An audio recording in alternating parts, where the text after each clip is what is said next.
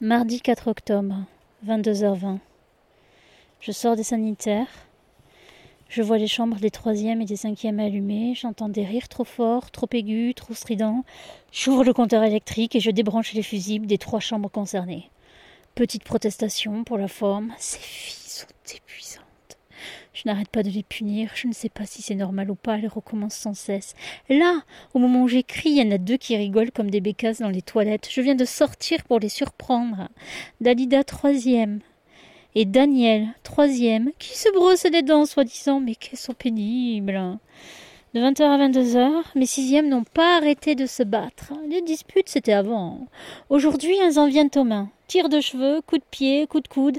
Il semble que ça a commencé cet après-midi et Adèle est bien évidemment de la partie. Chaque dispute de sixième se situe toujours par rapport à Adèle. Et les secondes, Lolita et Laetitia, s'en mêlent régulièrement. Et les troisièmes aiment donner leur avis. Et Bonnie, cinquième, et Bénédicte, cinquième, aiment être au cœur des potins. Et les pros aiment venir voir ce qui se passe tant et si bien que tout le monde a son avis sur la situation, personne ne prend vraiment la peine d'écouter les protagonistes, et Bonnie, cinquième, se prend la tête avec Adèle, sixième, qui l'insulte de colère et qui se prend une baffe en retour, ainsi de suite, trois fois, jusqu'à ce que je repousse Bonnie dans sa chambre, chose très peu aisée vu qu'elle sort de la douche, qu'elle est toute mouillée, et qu'elle a une serviette mal serrée qui ne cache pas grand-chose. Bonnie n'est pas pudique, et moi je fais attention à la toucher le moins possible. Je suis pudique, et je veux éviter d'être accusée à tort de perversion. Globalement, les filles sont impudiques, ou plutôt non pudiques. Je m'inquiétais d'un possible manque d'intimité, et je me retrouve au cœur de leur intimité.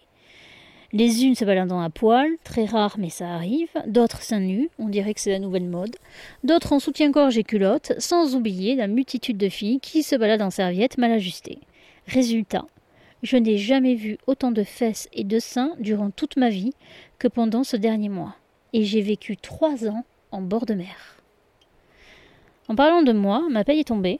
1044 euros net, c'est pas beaucoup, vu le nombre d'heures réelles que je fais. Faut que je trouve vite fait un vrai boulot, Déjà, je passe le concours jeudi et la directrice me remplace demain soir. Une nuit calme, une journée pour réviser, j'espère que je l'aurai. Le neveu de la directrice pourrait rester jusqu'aux vacances, j'ai parlé avec lui et en fait il semble super gentil pour de vrai. Mais on ne se parle pas beaucoup, pas plus qu'avec Paul, mais je m'y suis habituée à Paul. Ça m'a pas énervé ce soir, je dois m'endurcir ou m'en foutre, dans tous les cas le boulot reste chiant, usant, fatigant. Ça me conforte dans mon idée de ne jamais, jamais avoir d'enfant. 23h05, je vais me coucher, j'ai sommeil.